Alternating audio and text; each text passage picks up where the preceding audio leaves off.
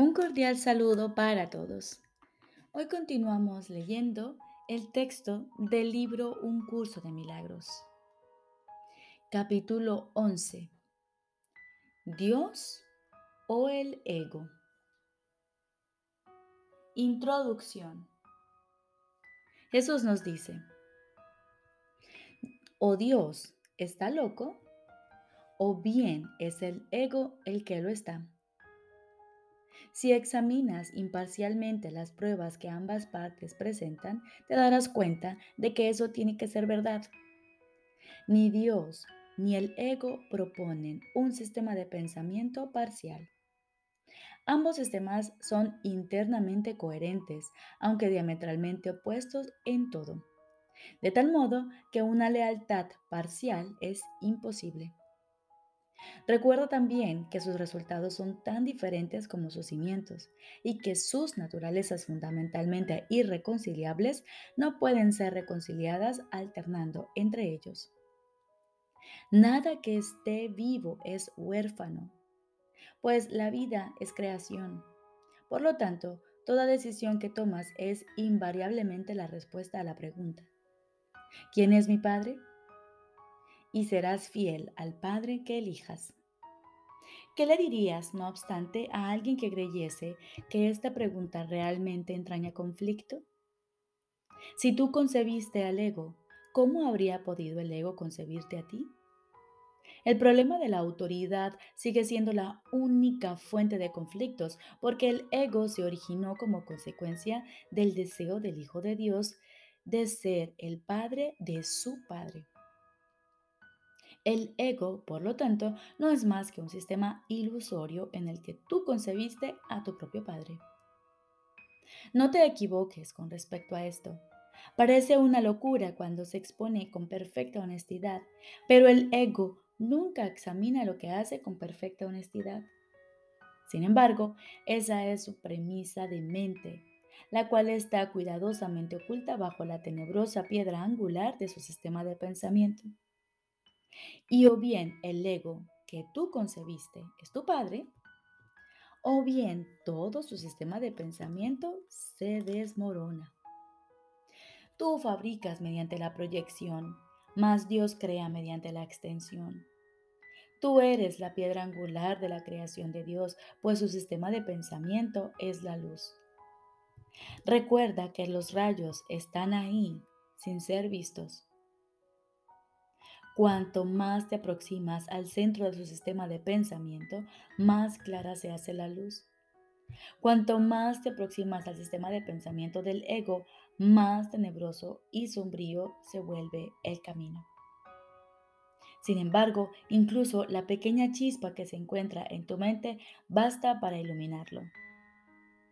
Lleva esa luz contigo sin ningún temor y valerosamente enfócala a los cimientos del sistema de pensamiento del ego. Estate dispuesto a juzgarlo con absoluta honestidad. Pon al descubierto la tenebrosa piedra angular de terror sobre, la que descansa y sácala a la luz. Ahí verás que se, que se basaba en la insensatez y que todos tus miedos eran infundados. Hermano mío, Tú eres parte de Dios y parte de mí. Cuando por fin hayas visto los cimientos del ego sin acobardarte, habrás visto también los nuestros. Vengo a ti de parte de nuestro Padre a ofrecerte todo nuevamente. No lo rechaces a fin de mantener oculta la tenebrosa piedra angular, pues la protección que te ofrece no te puede salvar. Yo te daré la lámpara y te acompañaré. No harás este viaje solo. Te conduciré hasta tu verdadero Padre, quien, como yo, tiene necesidad de ti. ¿Cómo no ibas a responder jubilosamente a la llamada del amor?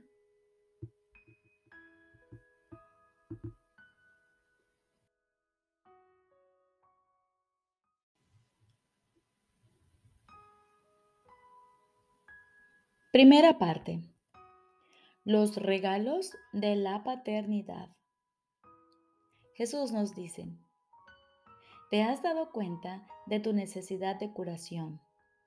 ¿Le ofrecerías cualquier otra cosa a la filiación habiendo reconocido la necesidad que tú mismo tienes de curación? Pues en esto estriba el comienzo del retorno al conocimiento, los cimientos sobre los que Dios ayudará a construir de nuevo el sistema de pensamiento que tú compartes con Él.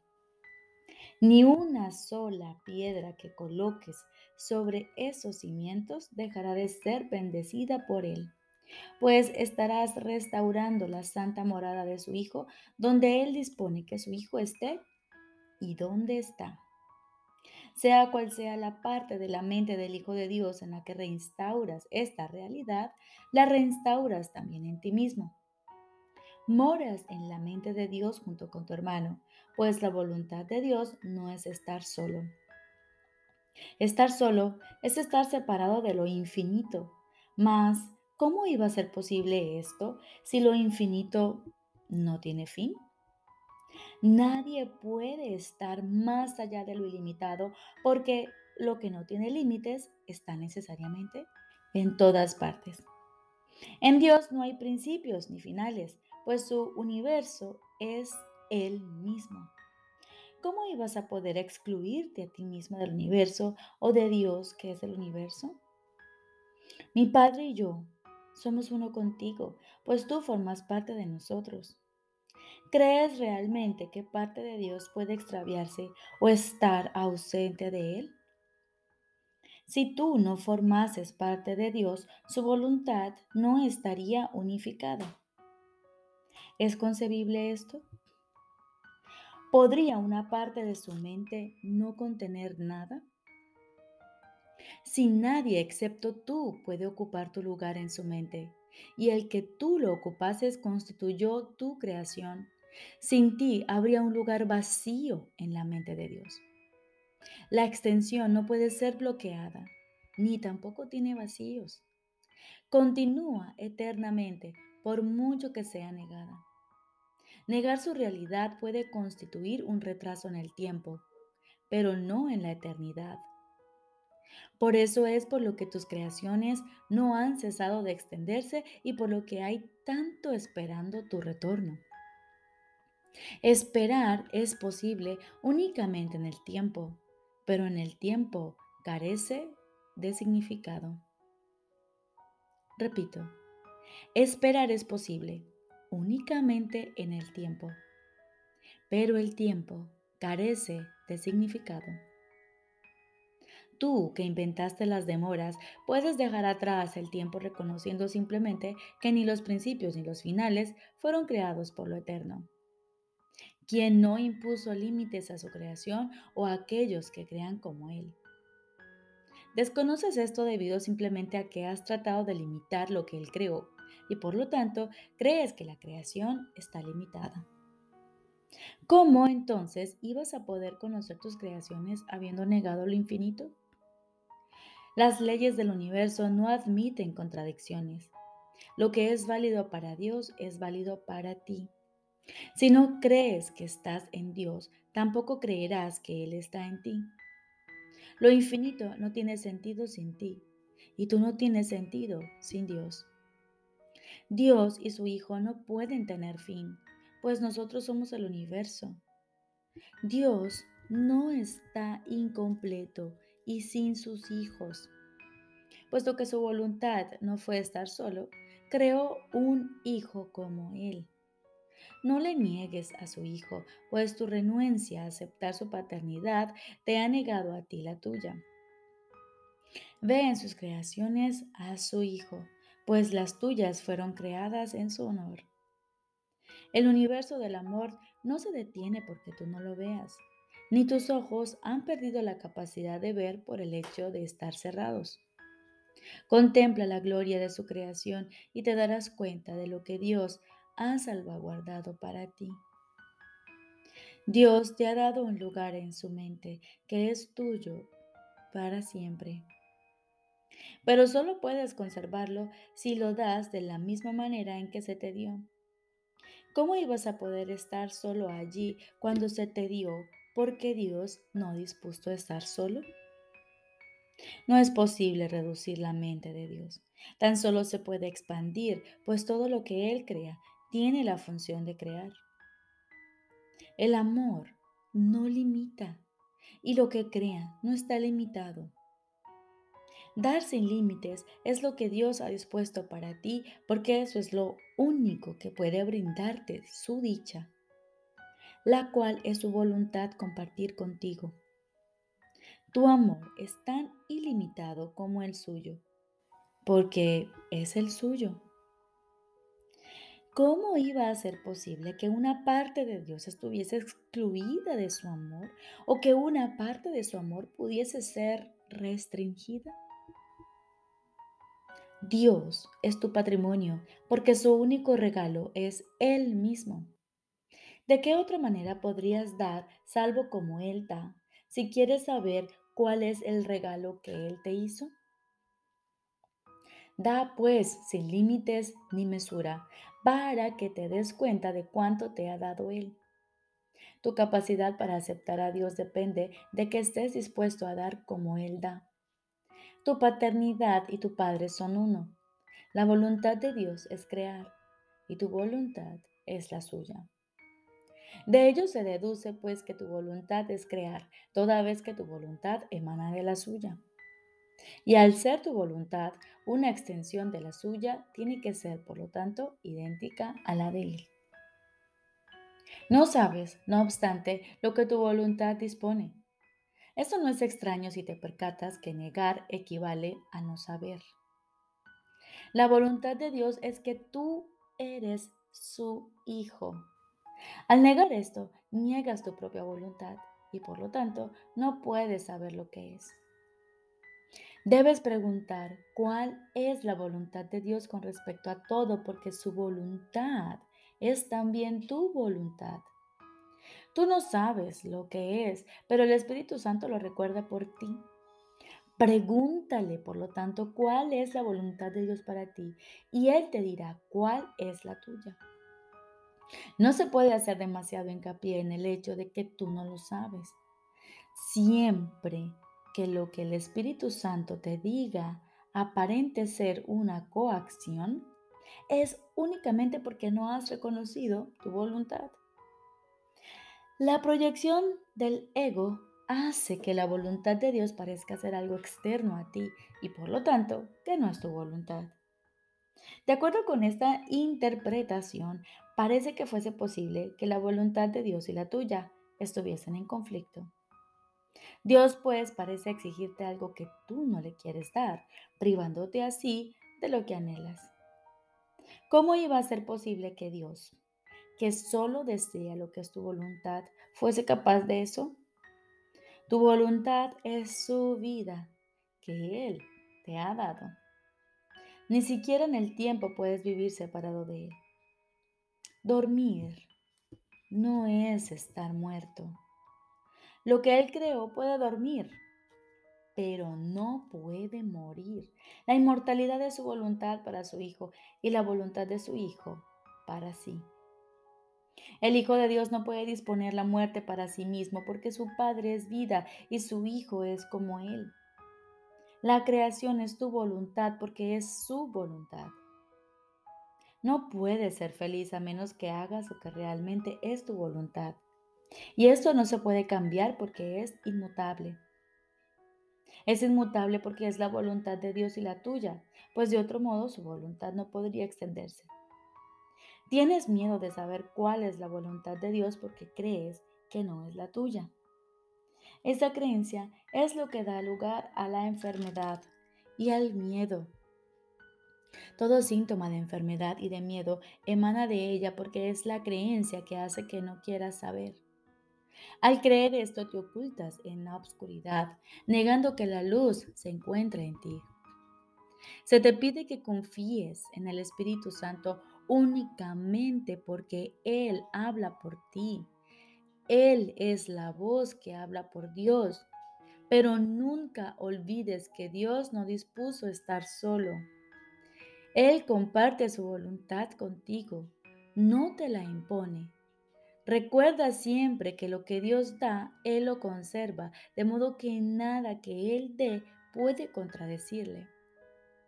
Tú que compartes su vida, tienes que compartirla para poder conocerla, pues compartir es conocer.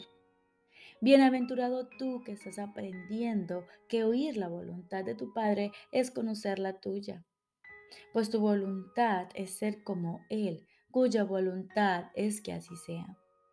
La voluntad de Dios es que su Hijo sea uno y que esté unido a Él en su unicidad. Por eso es por lo que la curación representa el inicio del reconocimiento de que tu voluntad es la suya.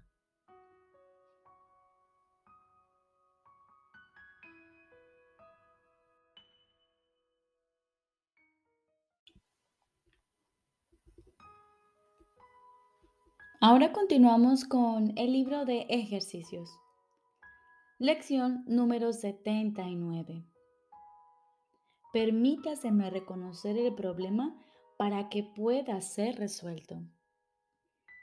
Permítaseme reconocer el problema para que pueda ser resuelto. No puedes resolver un problema a menos que sepas de qué se trata. Incluso si ya está resuelto, lo seguirás teniendo porque no reconocerás que ya se ha resuelto. Esta es la situación del mundo. El problema de la separación, que es en realidad el único problema que hay, ya se ha resuelto.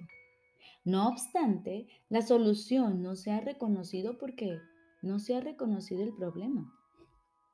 En este mundo cada cual parece tener sus propios problemas. Mas todos ellos son el mismo problema y se tiene que reconocer que son el mismo si es que se ha de aceptar la única solución que los resuelve a todos. Ahora bien, ¿quién puede darse cuenta de que un problema se ha resuelto si piensa que el problema es otra cosa? Aún si se le proporcionara la respuesta, no podría haber su relevancia. Esta es la situación en la que te encuentras ahora. Dispones de la respuesta, pero todavía no estás seguro de cuál es el problema. Pareces enfrentarte a una larga serie de problemas, los cuales son todos diferentes entre sí. Y cuando uno se resuelve, surge otro y luego otro. No parecen tener fin. En ningún momento te sientes completamente libre de problemas y en paz. La tentación de considerar que los problemas son múltiples es la tentación de dejar el problema de la separación sin resolver. El mundo parece presentarte una multitud de problemas y cada uno parece requerir una solución distinta. Esta percepción te coloca en una posición en la que tu manera de resolver problemas no puede sino ser inadecuada, haciendo así que el fracaso sea inevitable. Nadie podría resolver todos los problemas que el mundo parece tener.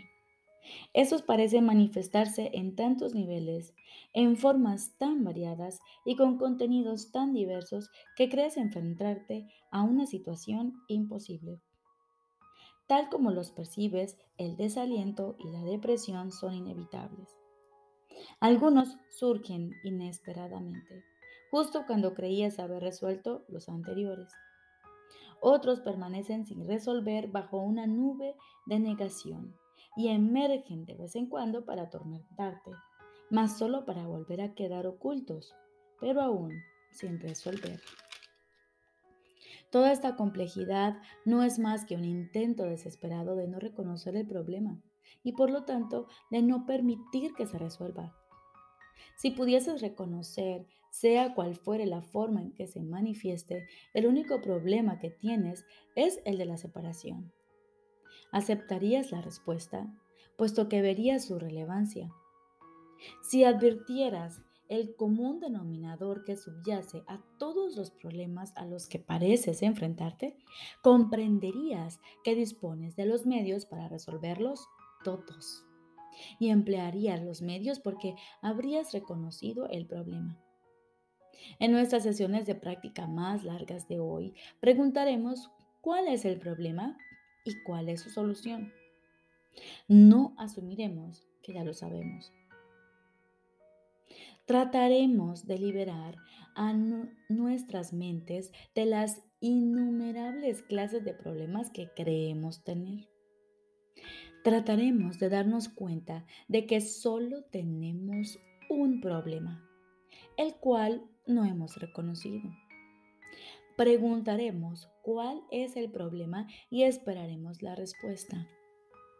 Esta se nos dará. Luego preguntaremos cuál es su solución y esta se nos dará también.